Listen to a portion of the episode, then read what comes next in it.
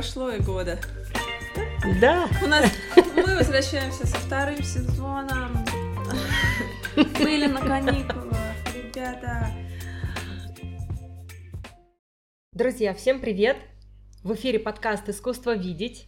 И с вами мы, его ведущие, Саша Жирнова и Даша Бурцева. А мы немножечко задержались с выпуском нового эпизода, но, тем не менее, мы вернулись. И сегодня мы хотим поговорить про архитектуру музеев. Это очень интересная тема. Я безумно люблю музеи. И мы с вами сегодня обсудим историю. Почему с вами? Мы с тобой же. С, ну, с, с, мы с вами, Александр, тоже обсудим, не волнуйтесь. Спасибо за уважение к моей музейной карьере. Ну и вы работали в музее, насколько я помню. Да. А, обсудим мы сегодня с Дарьей Андреевной историю музеев. А, поговорим про типологию музеев, а, обсудим некоторые сложности проектирования музеев в 21 веке. Ну и, конечно, вспомним примеры зданий, которые нам с Дашей нравятся. Все материалы обязательно мы прикрепим в посте в нашем телеграм-канале.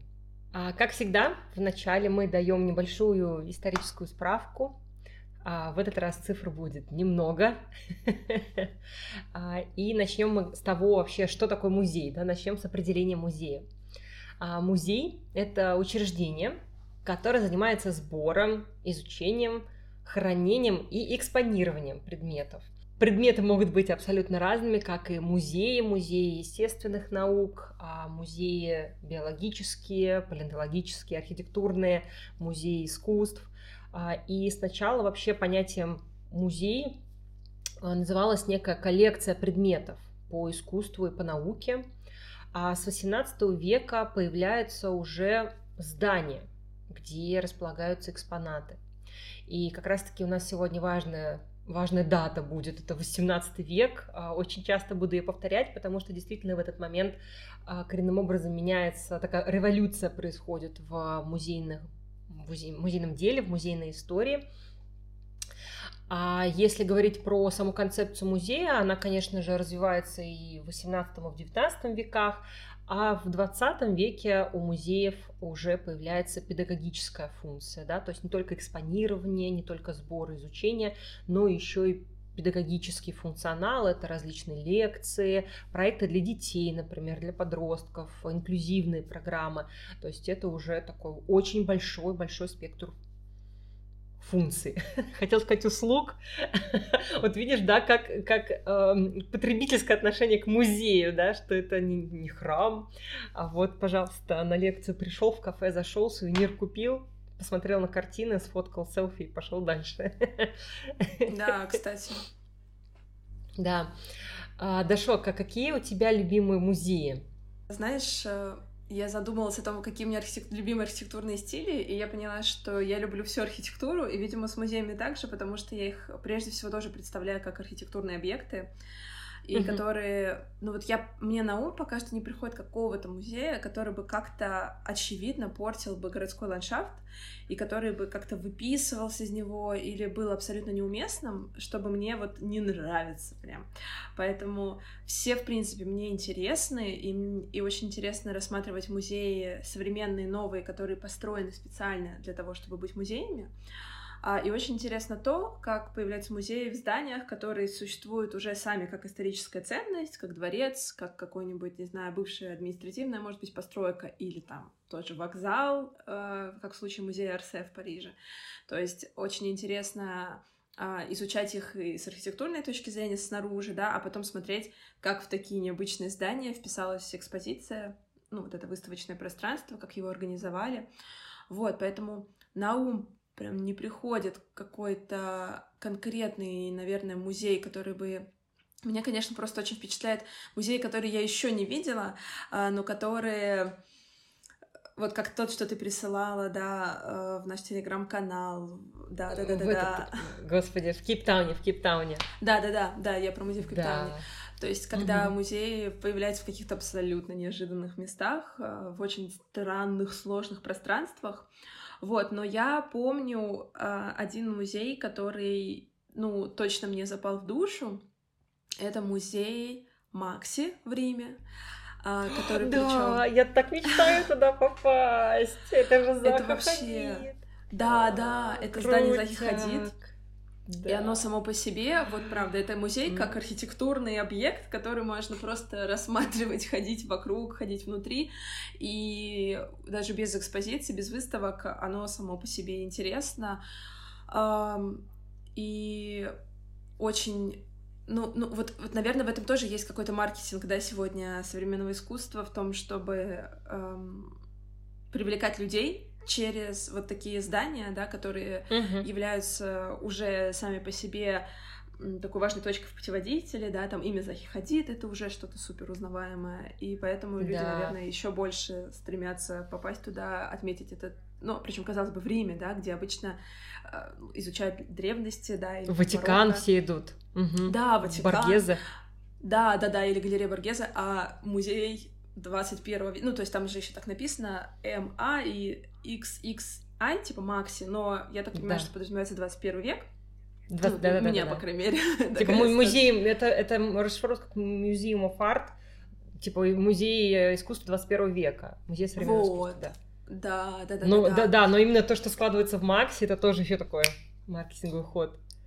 Да, да, да, да, это вот какие-то составляющие. Причем еще, кстати, важно, я сейчас отмечу тоже с этим музеем, что э, он находится не в самом центре, ну, то есть, э, не могу сказать, что прям на окраине, но в то же время не э, среди законсервированных форумов, да, или каких-то тоже известных барочных соборов, а он находится в отдалении, то есть нам надо было до него доехать, дойти, и это тоже, мне кажется, важный Э, важный такой элемент привлечения внимания к другим районам, да, mm-hmm. и вывода туристов э, за пределы какого-то понятного вот этого исторического центра. И мне, кстати, кажется, интересно было бы тоже повспоминать такие примеры музеев. Наверное, сейчас в Москве Переделкино, может быть, стал таким. Я думаю, в Москве Переделкино, в Питере это, в Петербурге это музей стрит-арта 100%. А Точно. Когда-то это была Эрарта, потому что кроме Эрарта на Ваське ничего не было. И я, пом- я просто помню очень хорошо комментарии гостей, когда люди плевались, типа, как далеко к вам ехать. Потом открылся Севкабель, потом открылся Василиостровский рынок, и люди просто вообще запросто приезжают на Васильевский остров. Да, да, то есть у музея еще есть такая важная городская функция привлечения внимания людей на такие окраины как бы районы, угу. вот. И мне кажется, это тоже важная часть, ну, это не джентрификация, конечно, но э, даже не знаю, как это называется. Урбанистическая... Ну, это, по сути, децентрализация. Ну да, де, да, децентрализация. Да, да, да. Когда да. у тебя не все в одном месте, а как бы разбросано по городу. Вот, я вообще за такое понятие. Мне кажется, это супер круто, когда у тебя разные, все районы города э, развиты и охвачены какими-то культурными мероприятиями.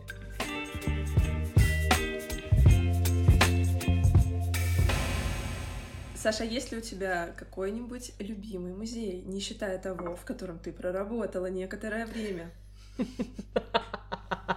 Очень хороший заход, Дашок. Плюсую. А, по зданию а, я бы выделила музей Соломона Гугенхайма в Нью-Йорке. Я не была там, к сожалению, и мне ужасно хочется туда съездить. А, мне кажется, это просто супер. Во-первых, оно визуально само по себе, если не говорить про то, что внутри музея находится, да, но визуально само по себе очень э, фантастическое, крутое, вот. А если еще рассуждать с точки зрения того, что там внутри находится музей, какое там освещение и все такое, то это, конечно, вообще разрыв. Вот. А музей Бильбао, но мы про него еще тоже поговорим обязательно. А, и в России мне а, приглянулся мультимедиа-арт-музей. Насколько я помню, как раз-таки его тоже строили специально для музея, то есть это здание современное. И мне в целом понравилось там расположение залов, распределение потоков. А, я там была в, в апреле, ну то есть там не было какого-то супер большого потока людей, вот, но тем не менее там было комфортно находиться, и там как-то тут дети, тут взрослые, тут гардероб, тут кафе, как-то диванчики, где посидеть есть. Угу. А можешь еще раз повторить, что я тебе не хотела перебивать, какой музей ты сейчас описывала? Мультимедиа арт-музей. А, поняла. Да, да, да, да, да. Точно. Очень классный музей, на самом деле. Мне кажется, он очень выписывался в свое время и, может быть, сейчас среди московских музеев, потому что он был таким одновременно достаточно локальным, небольшим, аккуратным музеем, но абсолютно современным, а, в отличие от других, которые все равно, кажется, были, опять же, в исторических а, зданиях и мало пере... То есть те же, например, музеи МОМА а, в Москве, они, насколько я помню, все четыре находились в исторических домах. Да-да-да. Вот. да. И там им приходилось, ну, так или иначе подстраиваться, да, под существующую планировку. И где-то это на самом деле обогащает, мне кажется, экспозицию и очень занимает людей. Где-то это может быть сложностью. Вот, а мультимедиа-арт-музей, да, это такое пространство. Ну, если честно, мне кажется, это как раз Гугенхайма на минималках. Это белая лестница, да, как ядро, вокруг которой все этажи собираются. Напоминает мне вот эту спираль музея Гугенхайма в какой-то степени.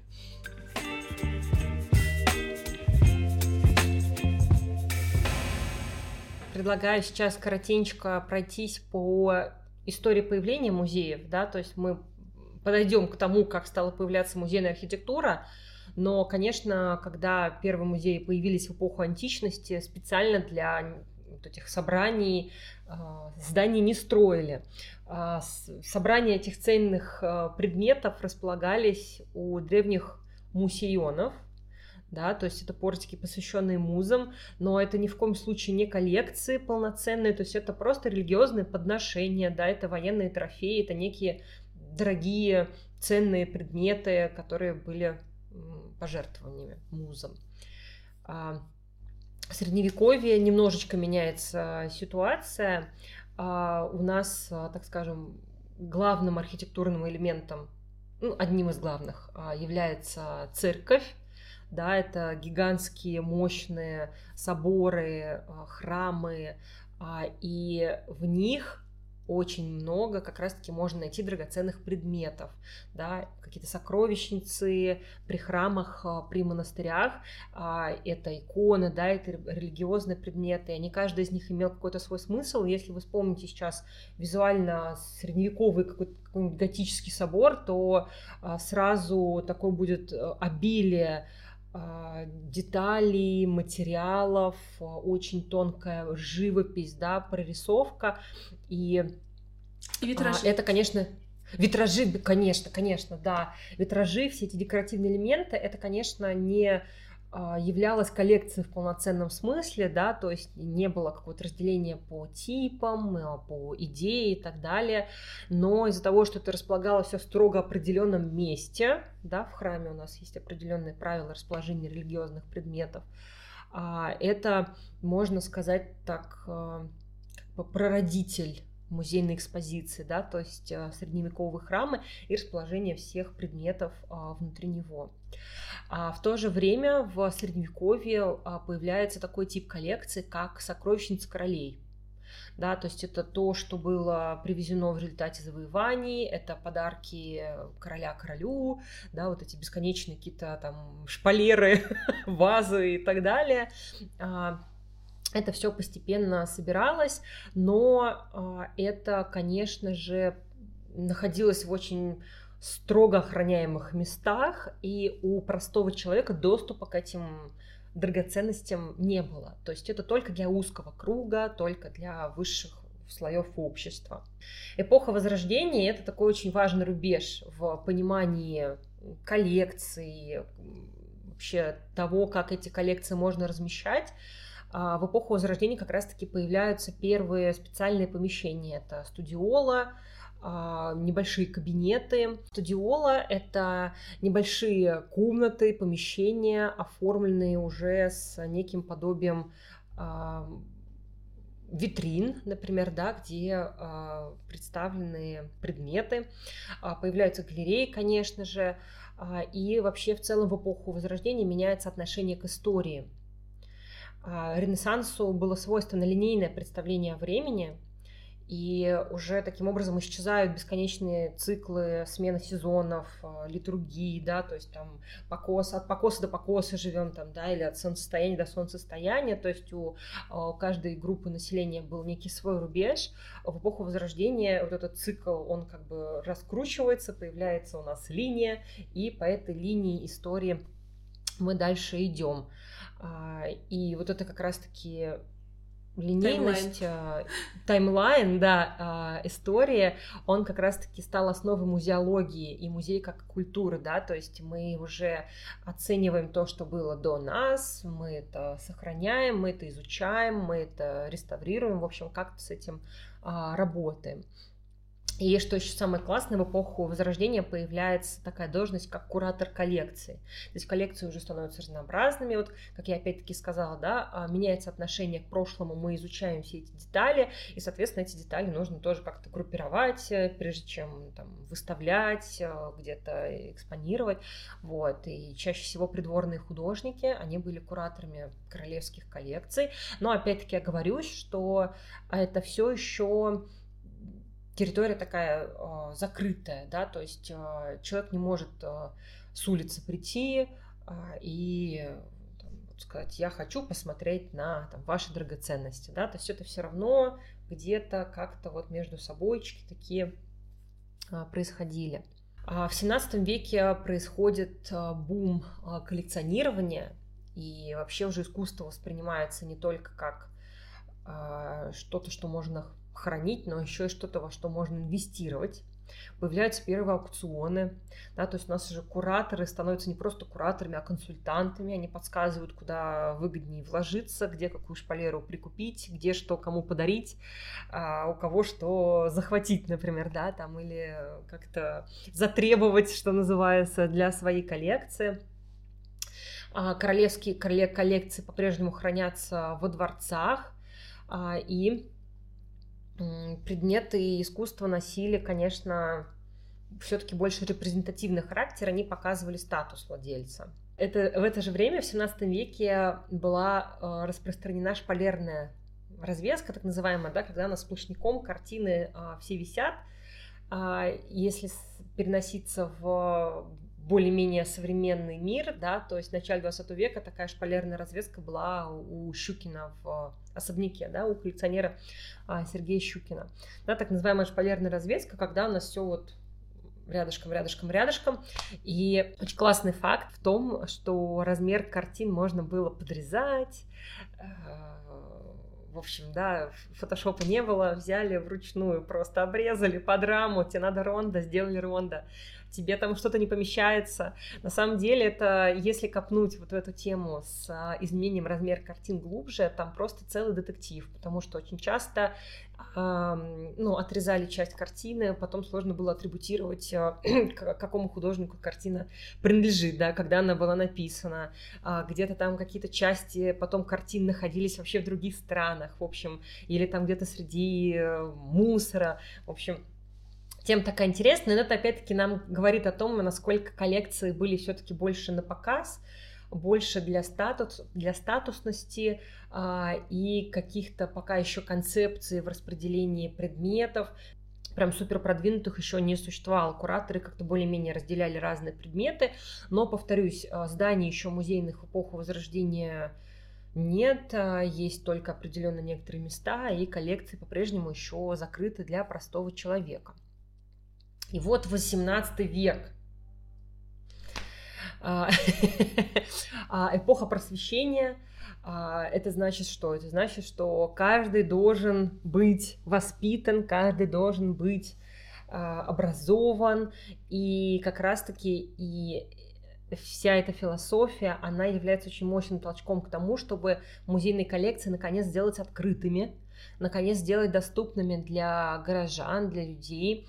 А, и в какой-то степени это стимулирует еще и те самые пенсионерские командировки, да, как мы помним, в Академии художеств посылают художников там в Италию, во Францию а, смотреть музейные коллекции, да, там наблюдать за всеми этими драгоценностями. Появляется вообще развивается туризм, да, такие первые росточки какого-то массового туризма, то есть ты уже не просто едешь во Флоренцию, да, ты вот едешь конкретно в галерею Уфицы, например, да, или вот сюда-то, в это здание, в этот музей. То есть это такая очень классная заварушка начинается не только в музее, но еще и в путешествиях в туризме. Как раз-таки в XVIII веке появляются по всей Европе музеи, а, в которые может попасть практически любой человек. А, это такие музеи, как а, Британский музей, Дрезденская галерея, это галерея Уфицы, да, то есть коллекция уже окончательно формируется. Капитолийский музей, Лувр, конечно же, в Петербурге, в России это Кунсткамера. То есть это уже да, то есть по названиям понимаете масштабы коллекции, понимаете более-менее визуально, как эти здания выглядят, то есть это уже действительно такие мощные институции, а, которые готовы принимать а, гостей. Но а, важная оговорка. Все-таки музеи еще не до конца приспособлены для зрителя. Ну, то есть это супер классное пространство для ученых, для художников, возможно, которые там работают, которые проводят исследования, но а, все еще простой, простому человеку было сложно ориентироваться, потому что не было этикеток, не было экспликаций, а, не было гидов и смотрителей, да, то есть а, вот пришел человек и видит все эти бесконечные вазы или какие-то декоративные украшения с камнями. А что это за камень? Какое, какое он происхождение? А что это за деревянный предмет? Да, то есть э, все-таки музеи открылись, но все-таки они пока еще были не совсем пригодны для какого-то массового посещения. Поэтому неподготовленный зритель себя очень часто чувствовал неуютно, и, по сути, новых знаний он не получал.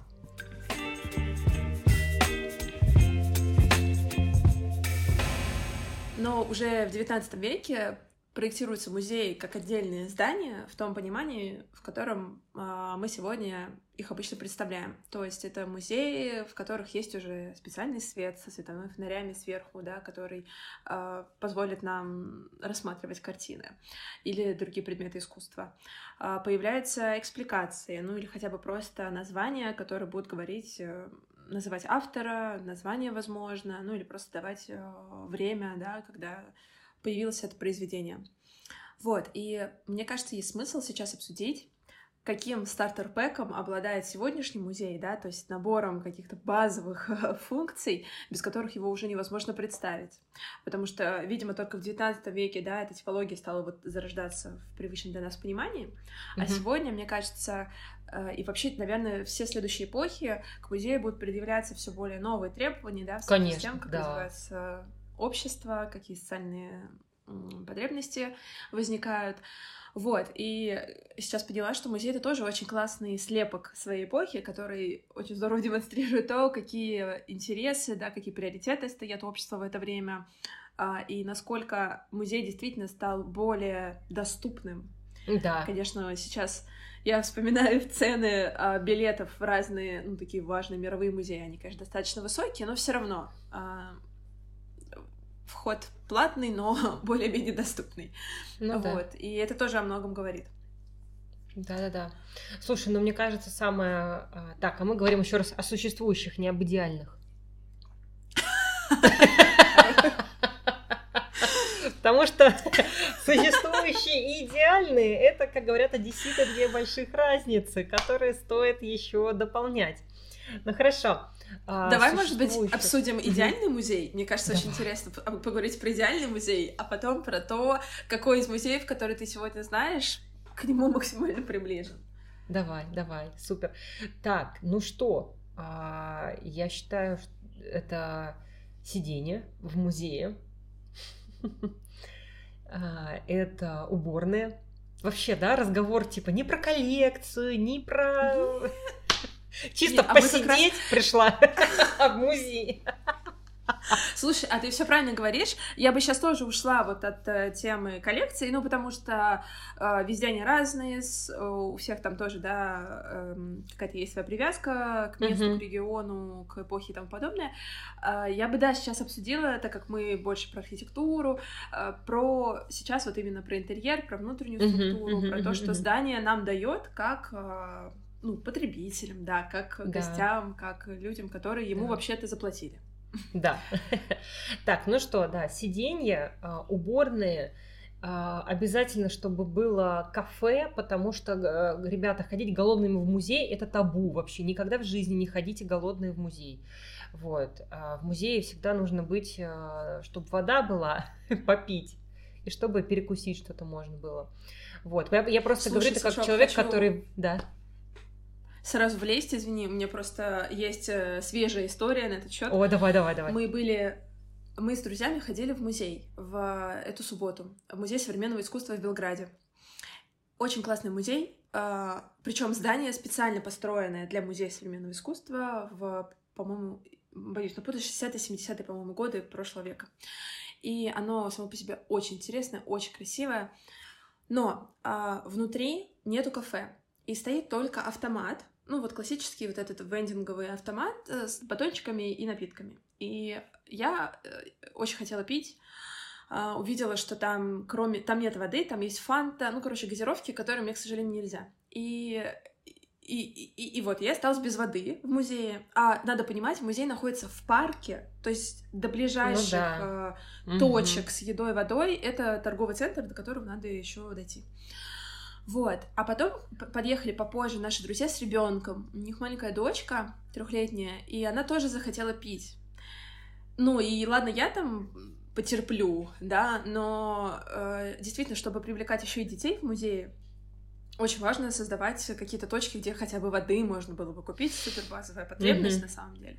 Вот, но к сожалению, там не оказалось, да, и вот как бы выкручиваешься только уходя из музея и направляясь в торговый центр. О, да, Дашок, это, конечно, вообще больная тема. Просто я как человек, который проработал с людьми голодными и злыми, которые приходили в музей, и дети, которые просто стонали от того, что они хотят пить, и просто, блин, так было жалко. Ну вот в Ирарте есть на третьем этаже кафе, там как бы продается вода, вот, но тем не менее, кафе.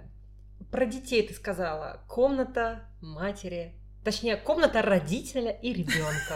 Мы тут э, за равноправие, поэтому отцы тоже меняют памперсы. Вот. А, комната, где можно с ребенком посидеть, если вдруг у него переизбыток эмоций, ну, поменять подгузники, покормить. В общем, как-то сделать какие-то манипуляции с ребенком. Вот. А, а, меня очень э, волнует вообще ну, если это, если это если говорить про планировку, да, мы сейчас обсудили вот эти помещения отдельные, но мне еще очень интересен и волнует а, свет в музеях. Вот, поэтому, когда есть а, очень грамотное сочетание как раз-таки естественного света и света музейного, то это тоже дорогого стоит. То есть это либо понимать, да, там, какие условно, да, там заранее понимать, какие экспонаты будут э, эксп... выставляться, да, там спроектировать здание с огромными окнами, либо с световыми фонарями, вот. Так что, да, это вот, я считаю, тоже один из э, важных э, принципов вот в современном музее. Угу, угу. Слушай, лифты. Да. Это, да, это очень сложно сделать, это очень сложно сделать. Потому что у нас а, опять-таки важный факт. Мне кажется, надо его вынести в начало, в середину смонтировать, в конце смонтировать, что на самом деле сегодня только 20% музеев располагаются в зданиях, которые были построены специально вот для музеев, а 80% всех mm. музеев в мире это все здания, бывшие дворцы, особняки, усадьбы. То есть это здания, которые абсолютно не приспособлены для музеев. Вот. Uh-huh, Поэтому, uh-huh. конечно, в таких зданиях очень сложно сделать лифты, но, в общем, э, инклюзивность, да, то есть это пандусы, это лифты, э, невысокие ступеньки. И, кстати, экспликации тоже, которые можно читать на уровне на уровне кресла. Да, да, да, да. То есть э, экспликации на таком уровне, которые были бы доступны всем. Но здесь я вообще не показатель, потому что я высокий человек, и мне как бы то, что на уровне среднестатистического человека, мне это всегда будет неудобно. Вот. А есть у меня антипример. В Казани, в галерее искусств Республики Татарстан сделали ремонт несколько лет назад. Я надеюсь, все-таки это временная была история, но тем не менее а, этикетки расположили на плинтусах. Я просто, я, меня, у меня просто, у меня, у меня был пожар, у меня пар из ушей валил, потому что как раз таки, ну, во-первых, я на себя проектировал, я высокая, и у меня не очень хорошее зрение. Я не, я ни в жизни не, не наклонюсь к плинтусу, ну, как бы в музее. А предполагалось на корточки сесть и Походу, взглянуть. да. Походу, да. А, То есть я... Хочешь узнать, что за работа? Пригнись. Искусство Да, требует преклонись. жертв. Преклонись. Слушай, я а, написала в Инстаграме, деликатно спросила, временно ли эта мера. Мне сказали, что а, мы будем исправлять это. Вот. Но я не знаю до сих пор, исправили они это или нет. Надо Интересно, с чем это связано? Ну, то есть вот э, какая идея в этом во всем? Я могу только догадываться, но здесь такая противоречивая история, что чуваки покрасили стены, и как бы еще стены не были готовы для того, чтобы клеить на них этикетки и экспликации. Но в таком случае, если у вас еще не готовы стены, почему вы людей впускаете в это здание? Потому что музей уже функционировал после ремонта. То есть, ну, это какие-то, мне кажется, нелогичные немного вещи. Вот. Но, тем не менее, друзья, никогда не располагайте этикетки на плинтусах. Да. На уровне плинтуса, прошу прощения, не на самих плинтусах, а на уровне плинтуса. Но все равно в любом случае это внизу, это, это низко. Распределение потоков, мне кажется, вот э, какой холл, какая ка- зона касс, как там будет очередь располагаться. Вот опять-таки су- сужу по Эрарте. А, Когда еще только-только я пришла, а, сувенирный магазин был на первом этаже, а, как бы вот в, крыльях вот этих небольших, справа, с левой стороны. Потом их перенесли на первый этаж, но в другую зону немного. То есть там прям как бы обособленная зона. И по итогу с течением каждого года, то есть бахнул ковид, а, внутренний туризм у нас начался, а, люди стали больше приходить в музеи петербургские, очередь большая, в итоге в Ирарте одно крыло отдали под э, очередь. А, 22 год, внутренний туризм процветает, что называется, очередей еще больше, и просто еще одно крыло отдали под очередь, сделали змейку, сделали распределение. В- в- у сотрудников есть отдельный дирижер очереди, вот, но тем не менее, как бы а, в Ирарте есть возможность это сделать, но вряд ли ты в Эрмитаже станешь а, переобустраивать а, там, входную зону, например, да, то есть, ну, там, блин, мощные несущие, несущие стены, там, если только как-то перегородки стеклянные, да, условно наставить, вот.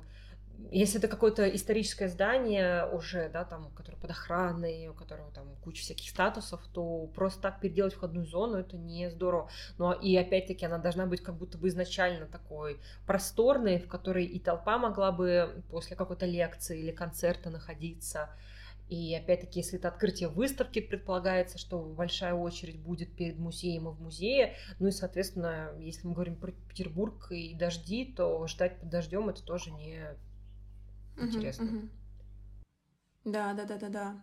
Я сейчас еще подумала в целом о навигации внутри музея, потому что это тоже не то, что дается при рождении. Ты заходишь в музей, и, ну, надо сориентироваться, правда. А э, в новых зданиях это тоже может быть тяжело, потому что пространства большие.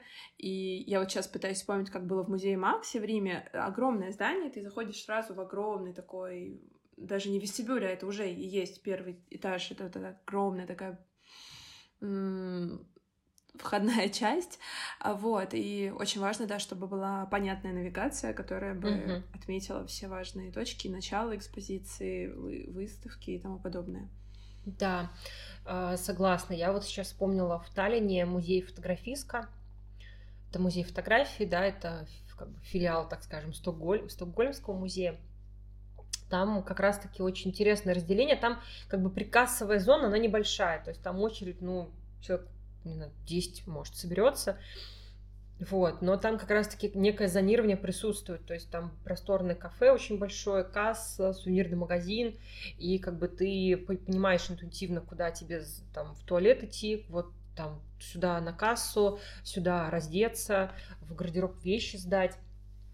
Вот, поэтому, да, навигация, которая, ну, предполагается, что она будет интуитивно понятна, вот. А, ну и, конечно, хотелось бы, чтобы уборные были тоже, если уж не на каждом этаже, то хотя бы с какой-то, с каким-то шагом повторялись, потому что если ты где-то заплутала, тебе потом обратно возвращаться, а это если еще проходить через какие-то кассы, пробивать опять билет, ну, это, конечно, очень большая головная боль. Да, я об этом вообще не думала, но ты очень права, это правда, то есть надо все, это как я сразу вспомнила Икею, О, там ребята секут, там ребята вообще понимают эту жизнь, они там так классно везде всегда делают эту планировку, да, и там вот есть вот эти э, пути, которые срезают э, да. побыстрее к туалету и кафе. Да-да-да. В музее этого не хватает, потому что, да, особенно если многоэтажный музей, то тебе надо спускаться и все опять проходить. Ну, согласна, хорошая идея, хорошая мысль. Да, да. Вот, а что еще? Сувенирный магазин, естественно. Я считаю, что это очень классно в музее, когда ты можешь ну, там понятно, что какой-нибудь карандаш на память, но я чаще всего хожу в музейные э, магазины за продукт, ну, за какой-то фишкой, которая есть только в этом музее. Типа в, музе- в русском музее там это издания определенные к выставкам, например, да, там каталоги или какие-то сборники, да, там в Эрмитаже это своя тема для исследования, это свои книги, там это что-то свое, да, в, там в той же фотографистке это альбомы по фотографиям супер крутые, элитные, просто невероятные, это книги по современному искусству, да, там Ташин, Теймсон Хадсон и так далее, и так далее, вот, то есть у каждого музейного магазина тоже какая-то своя специфика, и круто, если это еще как-то отражает а, саму коллекцию, да, то есть каталоги самой коллекции, тематические каталоги, а, прям вот так вот.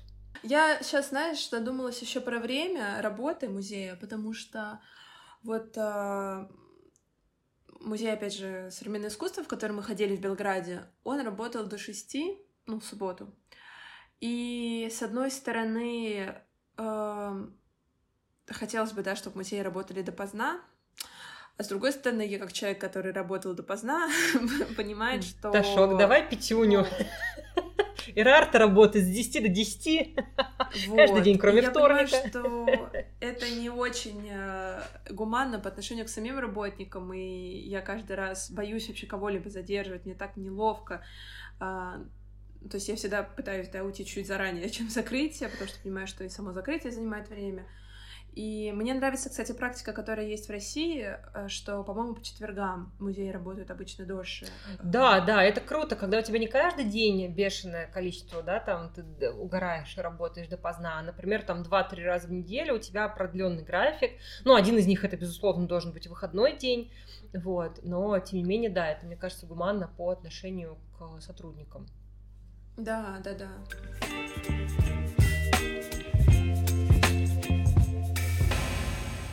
Новой вехой в развитии музея и такой архитектурной типологии, как музей, становится 20 век с пересмотром выставочного пространства, которое ушло, слава богу, от шпалерной развески уже, да, когда у нас, правда, мозаика из картин, и очень сложно этом сосредоточиться, а, и перешло к концепции белого куба, то есть такого белоснежного пространства, зала, в который а, куратор да, ставит картину, ставит произведение искусства или любой другой материальный объект, и, следовательно, зритель лучше сконцентрирован на нем, его не отвлекают э, супер близкие, да, какие-то соседние экспонаты, всему дается свое пространство и дается нейтральный фон, чтобы тоже не эмоционально никак не влиять, потому что цвет э, в действительности очень влияет на наше восприятие.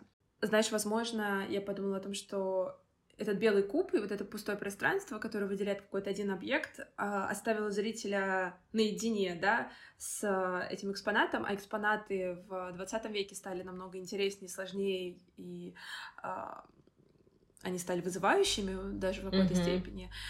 И, может быть, э, люди опять э, испытали некий некомфорт, э, но уже немного с другой стороны, да, да со да. стороны интерпретации, со стороны непонимания, как надо реагировать на а, объекты, вот эти вот ready-made, да, а, которые просто помещаются в музей, хотя не имеют вроде бы отношения к привычному пониманию произведения искусства как картины, скульптуры, а это может быть там перевернутый писсуар, и вот теперь нам надо как-то воспринимать это, это произведение. С этим жить. Как-то согласовываться. Да, и как-то с этим жить, и что-то, какую-то интерпретацию из этого выносить. Поэтому потом, видимо, стало так много вот этих вот, знаешь, а, смешных, скажем так, да, а, взаимодействии с произведениями искусствами, когда ты думал, что это просто мусорный пакет, поэтому ты да. его унес, а это был арт-объект, а, или ты съел банан, прикрепленный лентой к стене, а это тоже не надо было есть.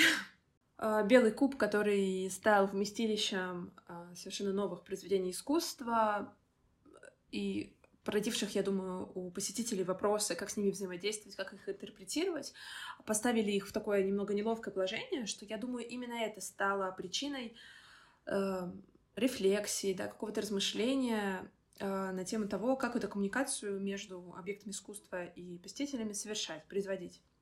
И в 60-е годы прошлого века как раз э, началось вот это вот э, позиционирование музея как пространство, куда надо добавлять еще какие-то кураторские практики, mm-hmm. меди- медиаторство, то есть э, персонал музея, который мог бы проводить, да, вот эту взаимосвязь, взаимодействие между объектами и гостями, зрителями. Э, тогда начинается, мне кажется, тоже э, развитие программы, разных там детских, а, может быть, обучающих курсов, каких-то кружков, а, для взрослых тоже лекций, да, то есть музей стали еще и пространством для лекториев, для того, чтобы создавать там дискуссии и, а, ну, либо на примере выставочных проектов, которые, да, имеют место в данный момент, либо в целом, в зависимости от того, какой тематике принадлежит музей, открывать, да, такое институциональное пространство, где могут встречаться лидеры мнений, uh-huh. эксперты и посетители, и обсуждать э, абсолютно разные темы, которые вот касаются там этой эпохи, этой проблемы и тому подобное. В этом плане, мне кажется, музей «Гараж» в Москве стал в какой-то момент поворотным таким э, пространством институции, да, которая запустила огромное количество разных э, занятий, да. причем это там абсолютно да, разных форматов, э, стал подключать инклюзивные проекты и задал, ну, по крайней мере, это в моем так было сознании, когда я была студенткой, э, вот э, я запомнила именно гараж как пространство, которое стало соединять в себе и образовательные функции, функции такого интересного взаимодействия людей из разных областей, культуры, да, и то, что они стали приглашать музыкантов и устраивать фестивали музыкальные внутри пространства музея. Гараж скрин. Взаимодействовать с окружающим. Извини. Да, гараж скрин, то есть кинотеатр открытый, да, который тоже да. Да, будет демонстрировать а, фильмы, причем, кстати, из широкого проката и связанные, может быть, более узкими темами. Вот, и стал взаимодействовать с окружающим пространством, его угу. э, изучать, исследовать через экскурсии. Короче говоря, это, мне кажется, стал такой эталон в какой-то степени, лично для меня, того, как музей современный должен взаимодействовать с городским населением и предоставлять э, площадку для тех или иных видов э, и развлечения, и образования, вот скажем так. Да, я согласна с тобой абсолютно. Я так согласна, что забыла, что хотела сказать.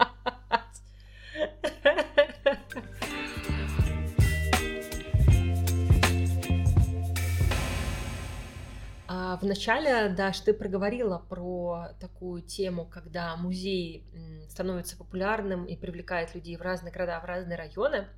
На самом деле для этого есть отдельное понятие, а, оно называется эффект Бильбао. Это очень важное а, событие веха в развитии музейной архитектуры. А, эффект Бильбао вообще, что такое Бильбао, да, почему таким именем называется? А, здание музея Гугенхайма в Бильбао как раз-таки. А, оно было построено в 1997 году, то есть уже в конце 20 века, но тем не менее архитектором Фрэнком Герри.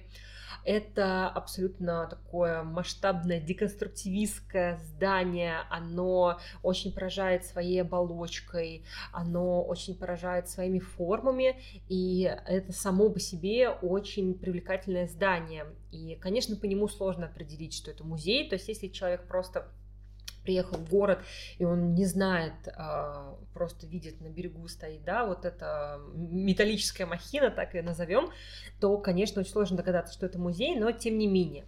А, музей Бильбао был построен, точнее, прошу прощения, музей Гугенхайма, да, вот это здание Бильбао, оно было построено именно для временных выставок, да, то есть тоже нужно понимать специфику. А, и вообще суть эффекта Бильбао заключается как раз-таки в том, что музеи могут играть не только в роль в сохранении культурного наследия, но и э, вносить свой вклад в повышение уровня жизни э, города и влиять на экономику города. Да, то есть такое здание, его там тиражируют на открытках э, в соцсетях, в рекламе, и люди сразу такие, о, супер, вот хочу посетить, например, да, или как тот же музей Соломона Гугенхайма в Нью-Йорке, да, про который я говорила, а, Фрэнк Ллойд Райт, вот космическая машина. Или опять-таки вот а, в Кейптауне тот самый элеватор, который мы обсуждали, то есть это уже не только музей как коллекция, да, то есть понятно, что люди едут в Италию, чтобы посетить, чтобы посмотреть на Боттичелли, чтобы посмотреть на Микеланджело, но сегодня в 21 веке люди как будто бы еще едут и за зданием тоже, да, то есть у нас эпоха Инстаграм, классные красивые фотографии, определенные ракурсы, да, там не сфоткал, не был, да, там не сфоткал, не поел еду, там, да, не сфоткал, место не был где-то, поэтому это еще такой тоже такой кейс а, с привлечением туристов даже, которые могут быть абсолютно не заинтересованы вообще в искусстве, а они просто приехали в какой-то город, видят, о, крутяк, интересное здание, а что там, да, и захотели туда зайти. Поэтому здесь внешний облик музеев, он, конечно, является дополнительным выразительным средством да, для города и является дополнительным информационным поводом тоже для города. Вот, мне кажется, в этом плане гараж, опять-таки, тоже, да, то, что его перенесли в парк Горького, потому что еще когда-то какие-то бородатые времена, я помню, гараж был в Бахметьевском гараже, собственно, название, да, обусловлено. Вот, но я считаю, что современное здание, конечно, парке Горького, оно выигрышно смотрится, и опять-таки это тоже точка притяжения. Да, да, и ты знаешь, я сейчас еще подумала о том, что открытие Лувра в Абу-Даби в Эмиратах. Да, да, а... это супер классный пример, Дашок, точно очень классный пиар-ход, а, который даже на меня, человека, который, ну, не очень хочет в Эмираты, да. если честно, а, просто уже заинтригован тем, ну, я бы вот поехала ради этого Лувра, 100%. А, я видела фотографии, и мне интересно, ну и понятно, это абсолютно обогащает это пространство городское, угу. вот, и привлекает новый контингент людей все-таки в том числе. Да. Вот, а музей будущего какой-то дает. Да, согласна. Вот э, в, ты сказала про Эмираты, я вспомнила в Дубае а музей будущего. Это просто, блин, это, mm-hmm. это как вообще людям пришло в голову? Ты помнишь, да, как оно выглядит такая? А, такое Нет, овальное, я, говоря, даже не знала. овальное такое здание с, а, ну, по сути, это такая как буква Э, только без э, серединной вот этой вот э, черточки. Или как... Нет, это как буква О перевернутая. Вот, это перевернутая буква О. Ага. С такой дырой посередине угу. большой, а как бы по кругу, по фасаду идут металлические пластины, э, в которых вырезаны арабские, арабская вязь. Это просто отвал башки. Ну, это, ну, это круто надо, выглядит. Я не видела. Надо посмотреть, да, я бы хотела эм, Давай в канал добавим. Обязательно, вообще, сто процентов. И... Поделимся. Да, все те, все те здания, которые мы сегодня упоминаем, мы, конечно же, ими поделимся в телеграм-канале и все объясним и поясним. Вот. А какой итог по истории мы можем подвести, да, что получается в 18 веке у нас появляются отдельные здания для музеев, да, такая веха в XIX веке здания уже как-то приспосабливаются, так скажем, да, для нужд посетителей коллекции, но еще есть, конечно, чем работать. И 20 век в этом плане это такой век прорывов музейных, потому что появляются отдельные здания, появляются невероятные фантастические здания, а, которые привлекают туристов, да, вот тот самый эффект Бильбао.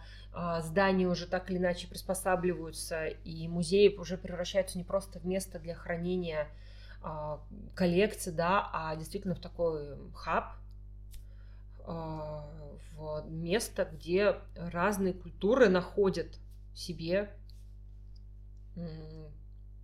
пристанище, так, так это скажем, так назовем. Плюс это становится супер важной городской достопримечательностью с точки зрения культурных проектов, потому что Мэтт Гала, гараж, всякие да. ужины элитные. То есть э, музей входит в какую-то вот такую пиар-историю. Я просто так говорю, как обыватель абсолютно в сфере маркетинга, но вот я замечаю и понимаю, что музеи, они начинают коллаборироваться, да, с какими-то изданиями, они начинают э, участвовать в такой, э, ну, не поп-культуре, но как бы это сказать, ну, то есть у меня сразу воспоминания о Гараже и вот о элитарных таких ужинах, не помню, кстати, даже кем организованных, каким-то тоже, мне кажется, изданием. Vogue и Метрополь... Э, Метрополитен, да, Met Gala же в Метрополитене. Mm-hmm. Да, ведь? я просто сейчас такая думаю, Met — это Метрополитен, да, ведь? Я всегда путаю с MoMA й. Да, Met, Метрополитен Gala, Met Gala. Нет, подожди, Met Gala. Институт костюма. Да, да, да, да, Институт костюма Метрополитен музей в Нью-Йорке. Да, да, да. Я просто вспоминаю э, сразу, знаешь, чтобы зацепиться за что-то, я вспоминаю фильм «Восемь подруг Оушена», потому что там э, сюжет как раз происходил э, в Метрополитен, типа на вот этом мероприятии Met Gala, и я такая думаю, так, какие там были выставочные объекты? Если там были исторические объекты, то там это Метрополитен. Если там что-то было не 20 века, то это Метрополитен. Но там, да, э, история с костюмами особенно важна.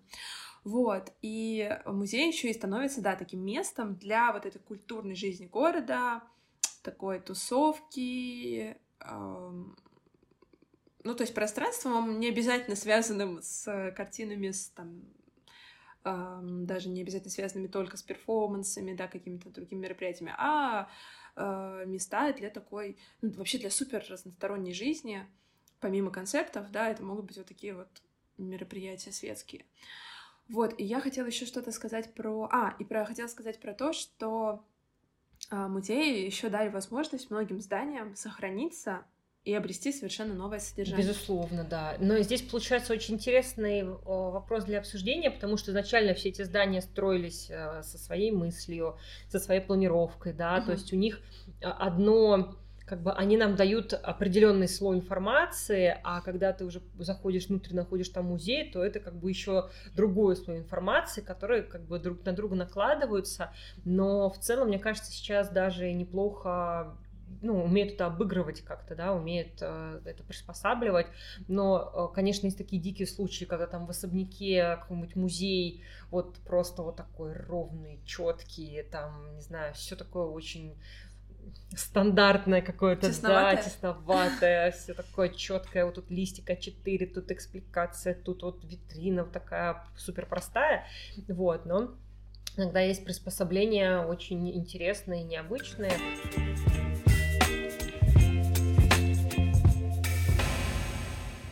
Своего рода тенденции 20 века и сегодняшних дней в том числе — является то, что музеи стали появляться не только в новых зданиях, но и в старых. Правда, в старых, которые потеряли свою изначальную функцию. То есть это могут быть бывшие здания вокзалов, э, например, промышленных сооружений, вот как этот элеватор, про который мы сегодня говорили, да, музей в Кейптауне. Uh-huh.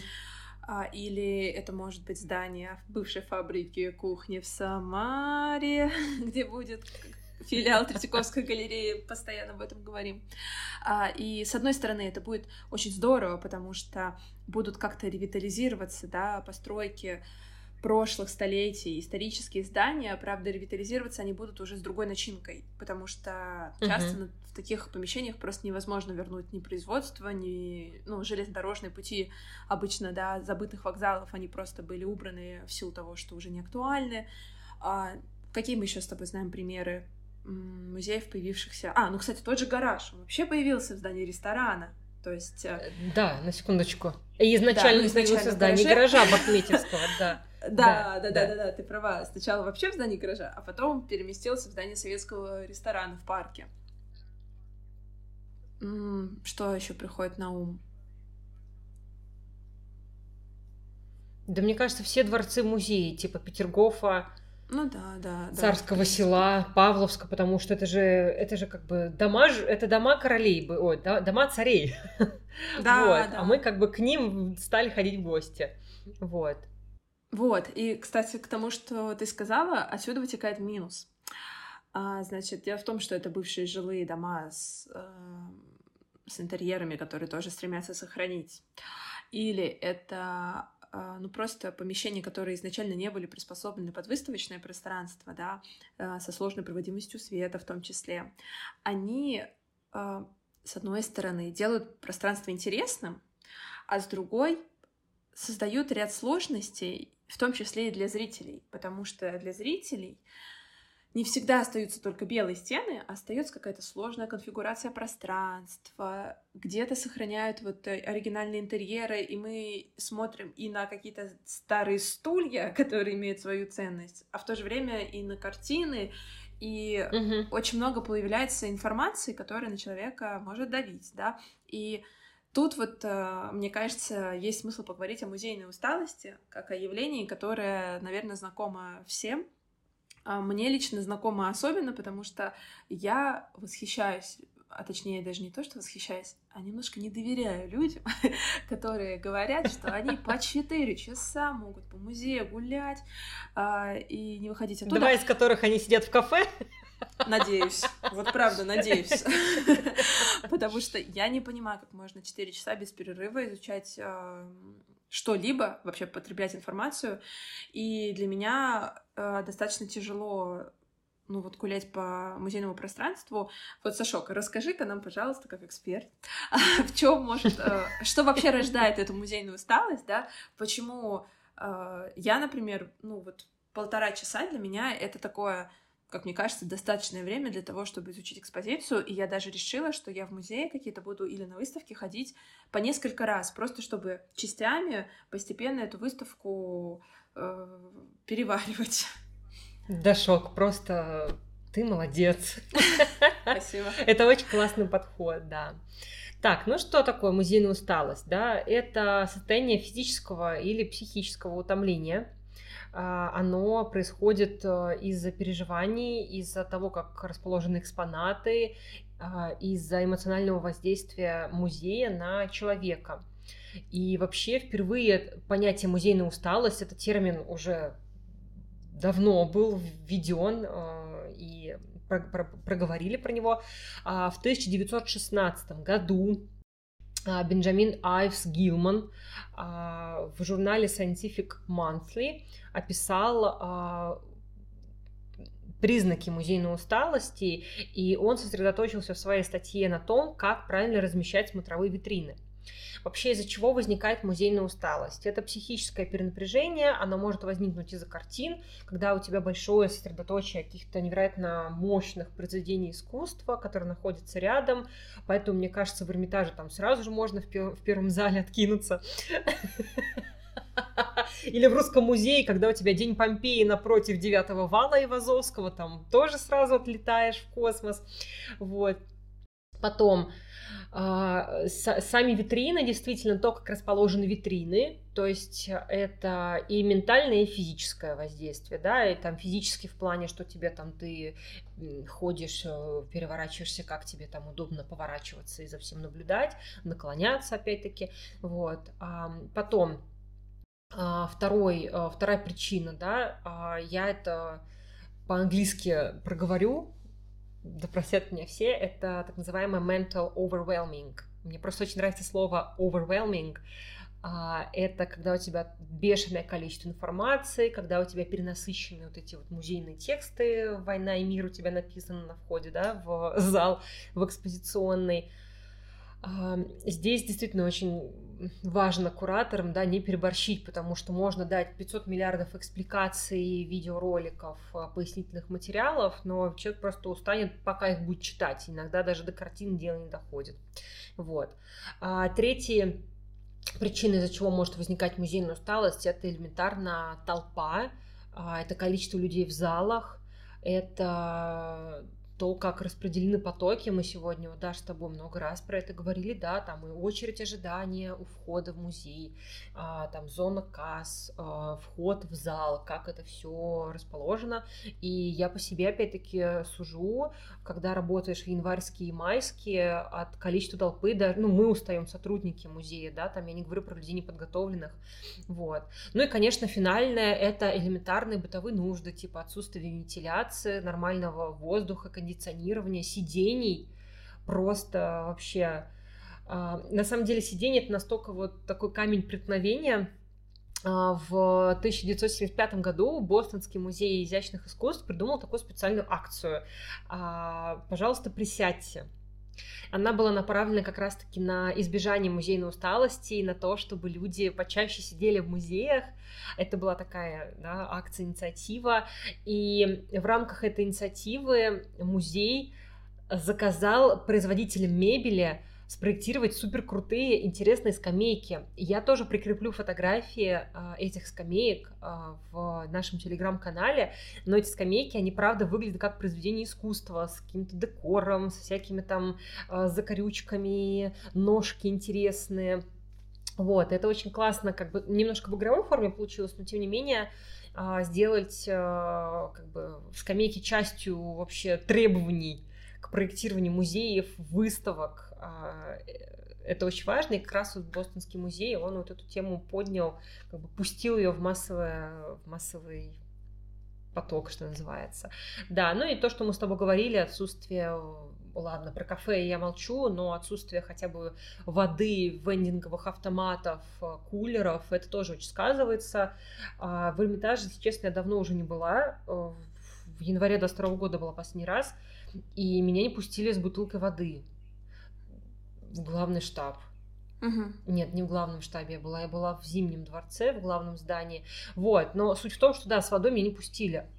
А где там в Эрмитаже, пока ты в Эрмитаже дойдешь до кафе, в главном штабе кафе сразу на входе находится, да, то есть так, тебя не пустили с водой, ты пришел на территорию музея, купил водичку, пошел, вот, но в Зимний дворец не пускают с водой, ну, я считаю, это просто и я понимаю в то же самое время музейных работников, потому что порти, ну, мало ли что у человека в бутылке, он может испортить все что угодно. Но, в общем, как-то этот вопрос хочется решить. Угу. Вот.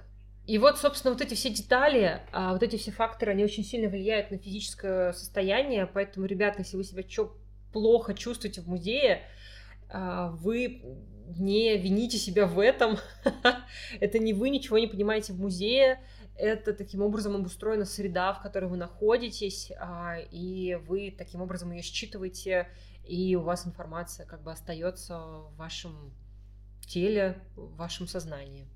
Да, да, да, да. Мне, кстати, я сейчас подумала в связи со всем этим, очень нравится инициатива аудиогидов личных, то есть когда ты ходишь с каким-то устройством и слушаешь э, экскурсию, экспликацию, потому что она делает тебя более свободным в этом пространстве. И знаешь, когда, ну вот в музее частая проблема, когда вы подходите к одной картине, и вы начинаете как бы отшагивать, чтобы другой посмотрел. Толкаться, вот это да. Да, начинается вот это вот движение лунообразное перед э, полотном.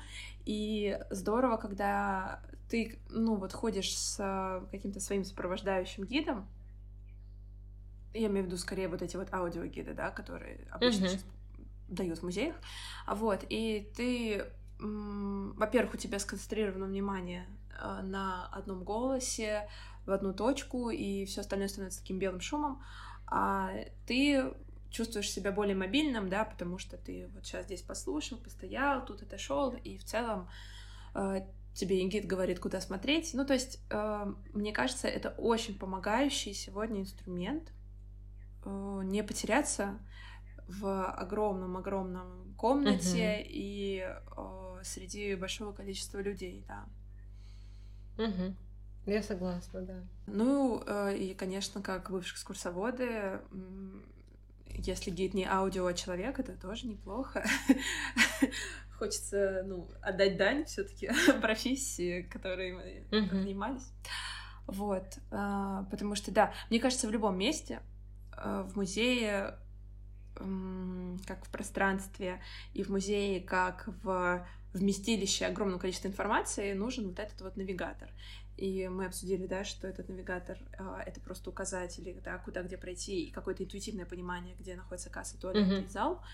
И это гид как человек или аудиоинструмент, который позволяет сориентироваться в нем уже ну, на информационном.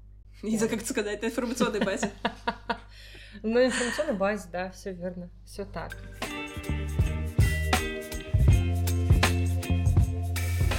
Ну что, мы поговорили про историю музеев, да, опять-таки хотим э, напомнить, что это был краткий курс, краткий вводный курс, вводный вводный курс истории музеев. Э, я также прикреплю э, в телеграм-канал книжку, которую я сейчас читаю. Безумно крутая книга. Вот так она выглядит. Это Ксения Сурикова «Музей. Архитектурная история». Вот. А, и она тоненькая, но она очень насыщенная. На самом деле я сделаю некий конспект по ней, выложу в телеграм-канал. Но и это я к тому, что если вам интересна история музеев, то есть а, различные книги по этому, слава богу, сейчас уже появляются. Есть а, информационные какие-то курсы, информационные материалы. Мы всем этим поделимся. Вот. Так что мы вас, так скажем, ввели в историю появления музеев и поговорили про 20 век, да, про то, какие особенности в музейной архитектуре появляются.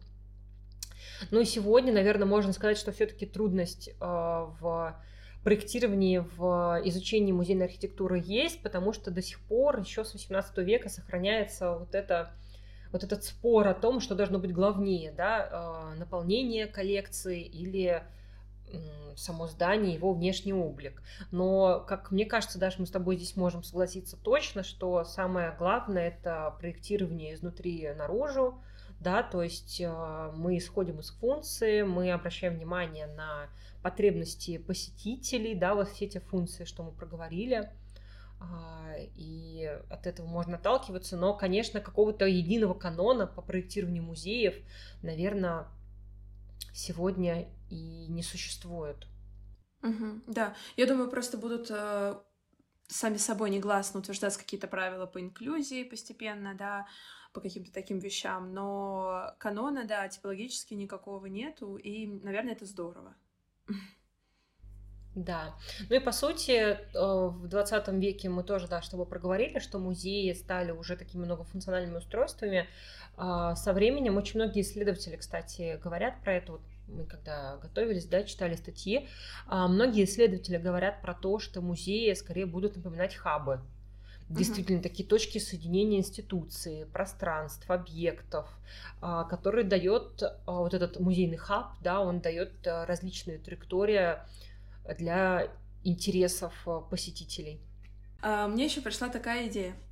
Может быть, нам с тобой сделать в телеграм-канале обзор на один музей. Вот э, я думаю, у тебя же наверняка сохранились какие-нибудь фотографии какого-нибудь музея, чтобы ты могла их прикрепить.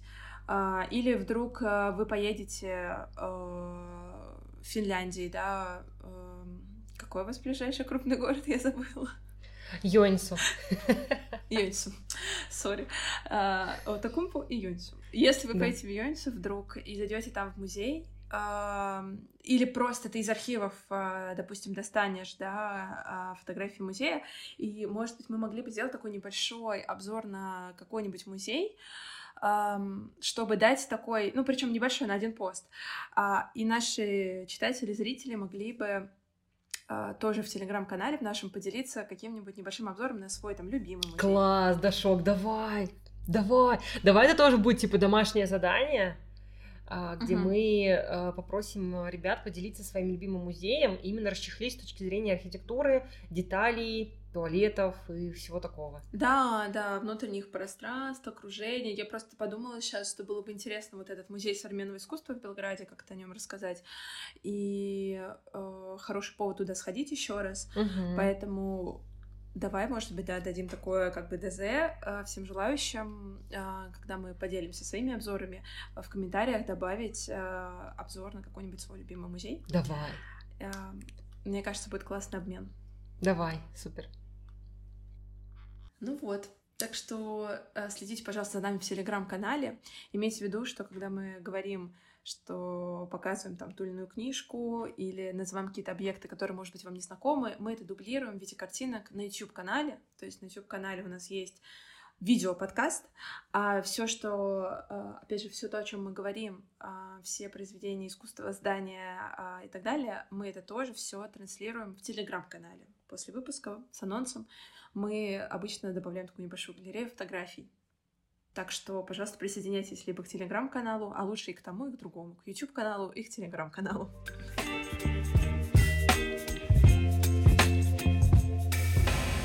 Ну что, спасибо за... Спасибо за все. Спасибо за все. Друзья, спасибо, что сегодня были с нами. А, пишите в телеграм-канале ваши впечатления о выпуске, о музеях, которые вы посещаете. И, конечно, ставьте оценки и пишите комментарии. Будем рады вашей обратной связи. Ну что, до скорых встреч. Да, в этот раз точно до скорых. Задерживаться мы не будем больше.